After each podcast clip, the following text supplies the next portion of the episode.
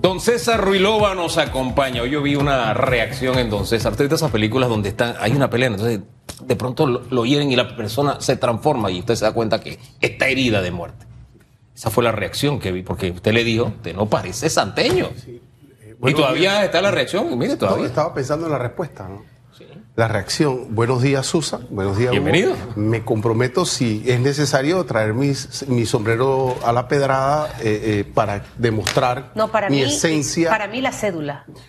No, es muy simple la cédula, muy No, simple. ahí dice siete. Pero es que con el sombrero a la pedrada, entonces ya uno identifica, ¿este tipo es santeño o no es? Pero fíjese que usted primero dijo sombrero a la pedrada. Sí. Después dijo a la pedrada. Son Bueno, dos cosas claro, distintas. porque, porque también es la forma de, claro, es Eso, cierto. Él se ha modernizado. Sí, exacto. No, Primera no vez que escucho ese sombrero a la pedrada. puedo hablar santeño. Recuerde que él eh, venía con el, el- el aire de París. No, Esta mañana. de París, de Parita.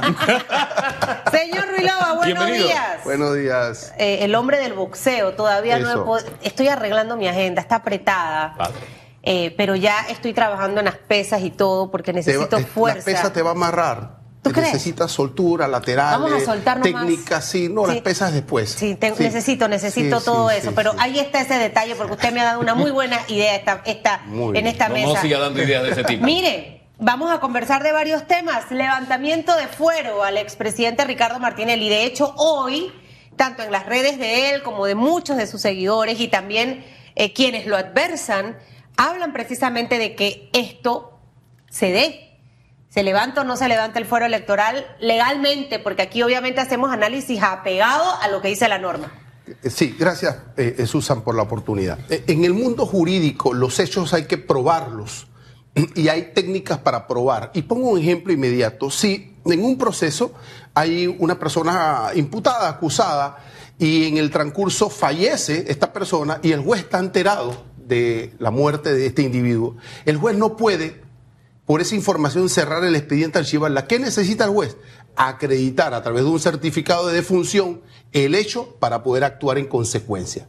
En el caso del señor Ricardo Martinelli, existió una certificación que se le presentó a la juez en ese momento en el que se establecía que él gozaba de un fuero penal electoral. La juez actuó en consecuencia, remitió las actuaciones al Tribunal Electoral, se dieron allí un- una, una primera sentencia de una juez eh, levantando el fuero y los magistrados del Tribunal Electoral, al revisar la apelación, revocaron ese fallo. Es decir, que en el mundo jurídico y en ese caso, el señor Martinelli mantiene el fuero penal electoral.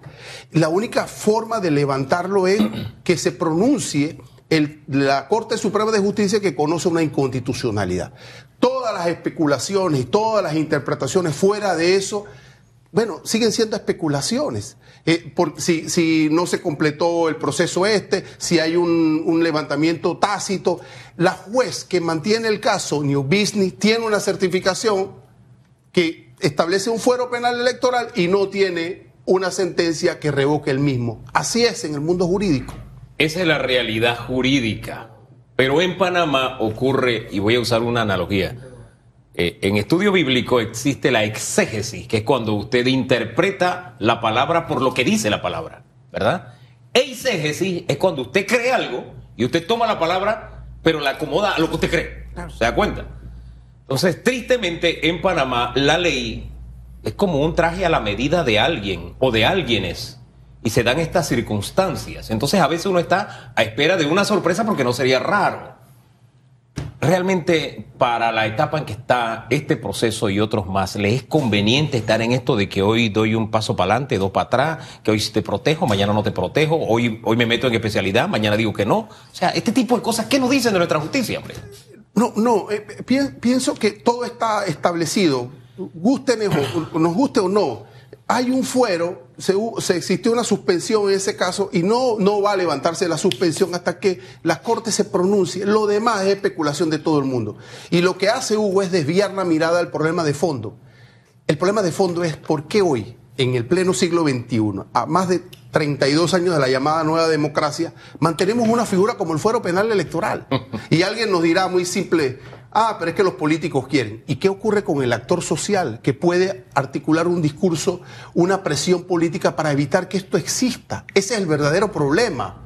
No cómo se interpretan las cosas, es el por qué hoy la gente, la clase política cuenta con una figura como esta. Y fíjese que me gusta cómo lo dice, la clase política. Porque en los últimos meses, cuando se habla de fuero, se piensa en Ricardo Martinelli. Pero este vestido, por eso hablaba de vestidos a la medida, de que si me gusta, lo aplico, si no, no lo aplico. Y a veces lo aplico de una forma tan rara que doy pie a especulaciones y uno piensa, ay, hay algo raro, ahí hubo algo de por medio, ¿no? Hombre, el fuero electoral es algo que, fuero penal electoral es, algo que existe y que ha sacado por la puerta ancha, en el caso de Brecht, a muchos políticos que hoy se dan golpes de pecho criticando esta. Bueno, han salido por la puerta ancha gracias al mismo fuero penal electoral.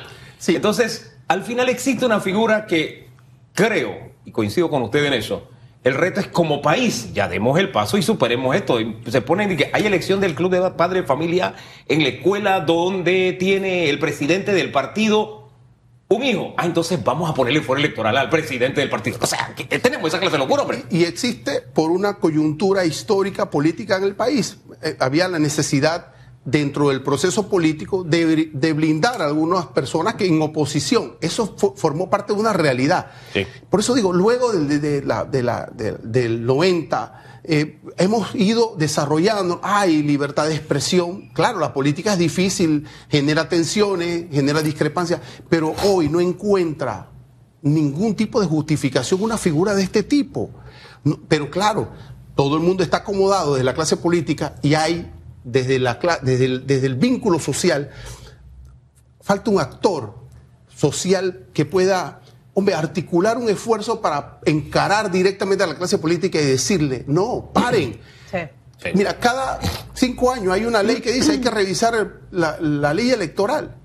Y, estas son las oportunidades para decir, nosotros no vamos a entrar en una lógica como esta, si el primer tema no es este. Pero es que revisan otras cosas. De hecho, ayer lo comentaba aquí en otro tema que se, se pierde con el residuo, el cociente, eh, hablando específicamente de varios diputados que están en asamblea por, con 10 mil votos cuando el circuito es de 160 mil, 180 mil personas. Son cosas en realidad que no tienen sentido. A mí lo que me llama poderosamente la atención y ojalá porque ya frente a este tema ahorita no podemos hacer nada, lo único es que sabemos que estamos hablando de fuero electoral por el señor Ricardo Martinelli.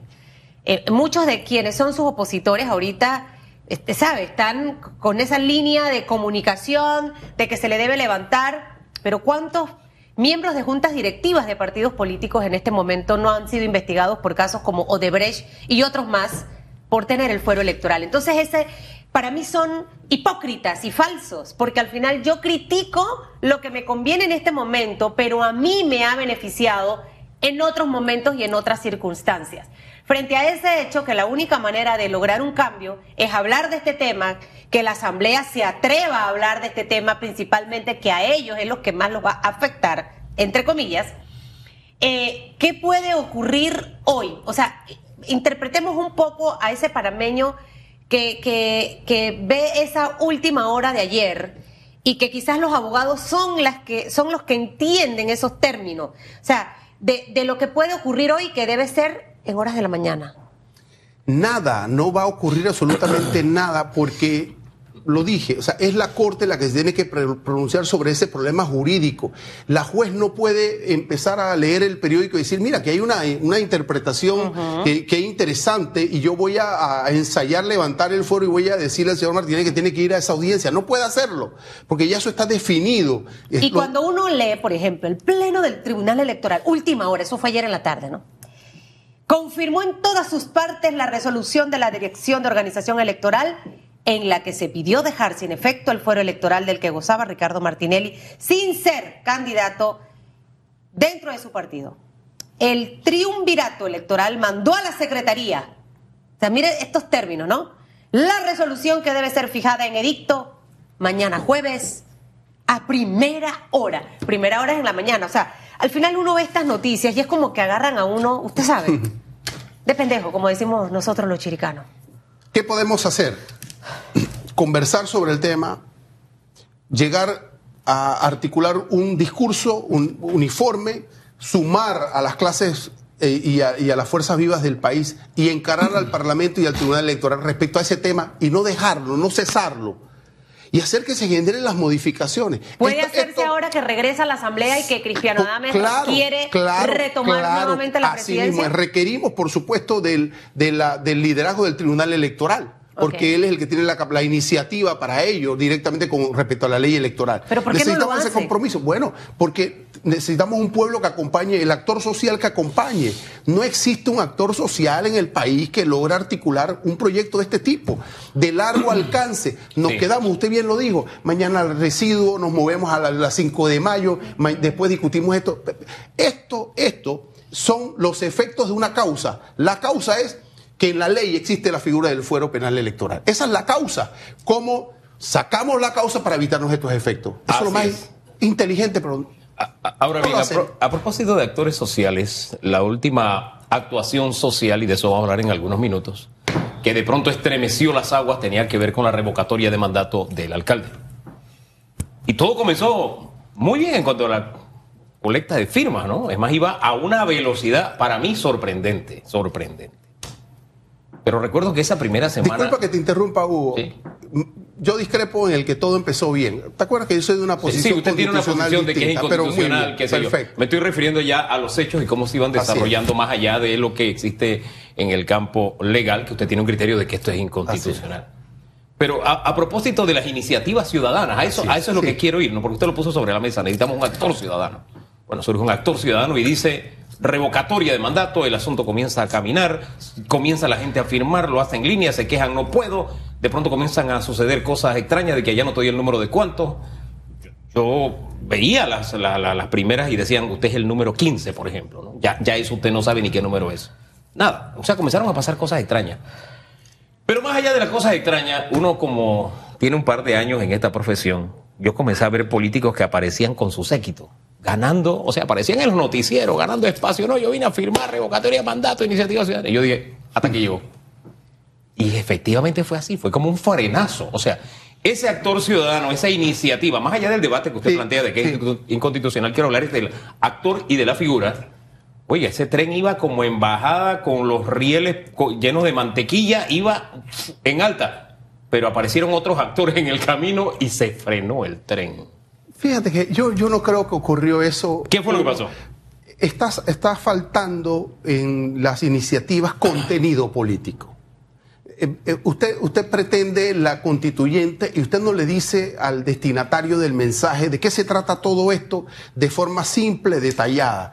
Usted pretende la revocatoria de un alcalde y usted no empieza a relacionar qué es esto de la descentralización, cómo es que el pueblo, el ciudadano, la comunidad eh, debe participar, qué ha estado haciendo falta en ese sentido, cuáles son las deficiencias, el discurso de la descentralización como el contexto que tiene que ver con el alcalde y los representantes, donde hay, sino que usted empieza a decir, bueno, porque es que eh, va a un, al proyecto de que no cumplió con la playa, o, el proyecto que no cumplió con el mercado de marisco. Eh, eso es muy simple.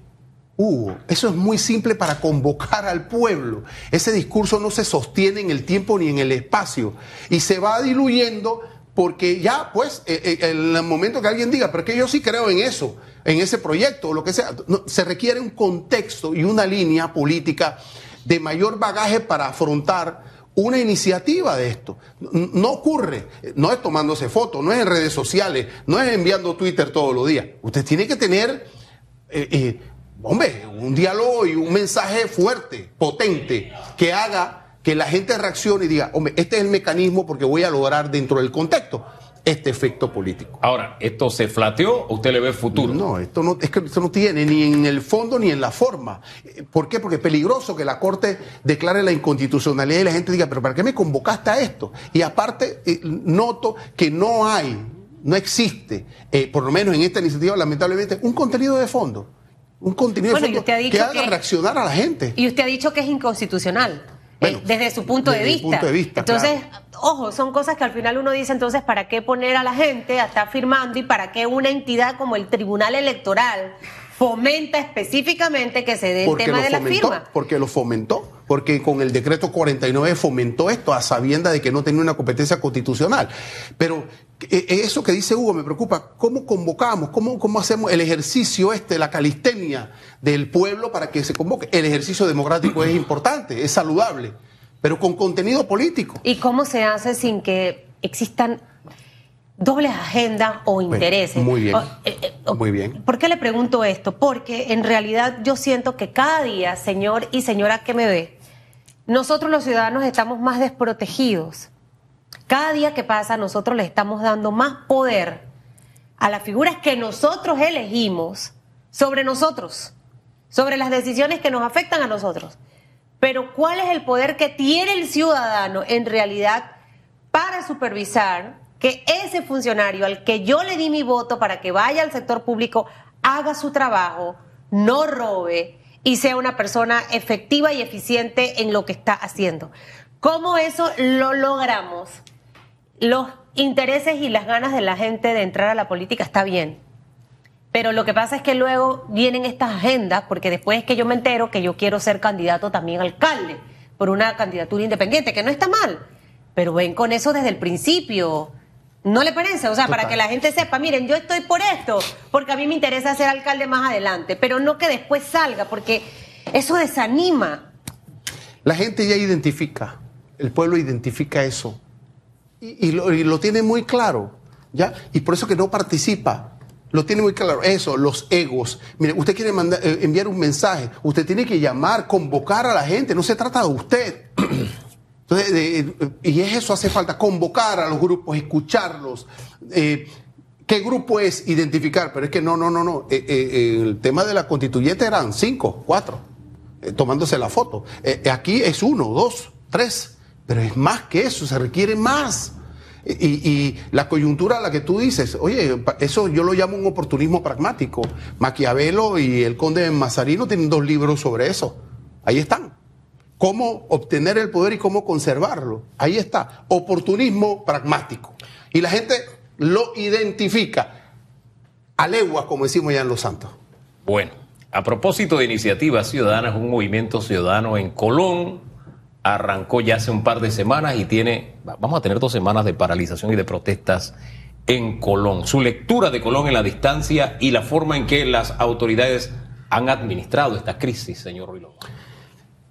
Yo identifico en Colón la existencia de un actor social organizado en Colón, pero localista, regionalista. Son los problemas de Colón y nada más. Hay dos líneas nuevas que tienen que ver con el alta del precio del combustible y de la canasta básica familiar pero no es suficiente porque la dirigencia de Colón social no encuentra vínculos para poder convocar al resto del país. A, mí me parece eh, preocupante el por qué no reaccionan los eh, agricultores, por qué no reaccionan los maestros, los médicos, los abogados. Eh, esto debe generar la reacción de todos. Pero como no es mi problema que no se construya el Amador Guerrero, la gente de, de mi pueblo no reacciona. O de Chiriquí o de Darién. No, Claro. se trata es de que ah, exista el actor social, pero no localista, no regionalista. Y una dirigencia política ante tal divisionismo, hombre, está tranquila. Va y se reúne Claro. solo con un grupo importante, pero con un grupo. Ah, que mm, se están perdiendo millones y millones de dólares en Colón. Es importante. Pero cómo esos millones históricos revierten y se distribuyen el problema de Colón, si es el caso. Nosotros no hemos, hemos tenido, eh, le pregunto, hemos tenido casos de éxitos con liderazgos, con resultados positivos para la población.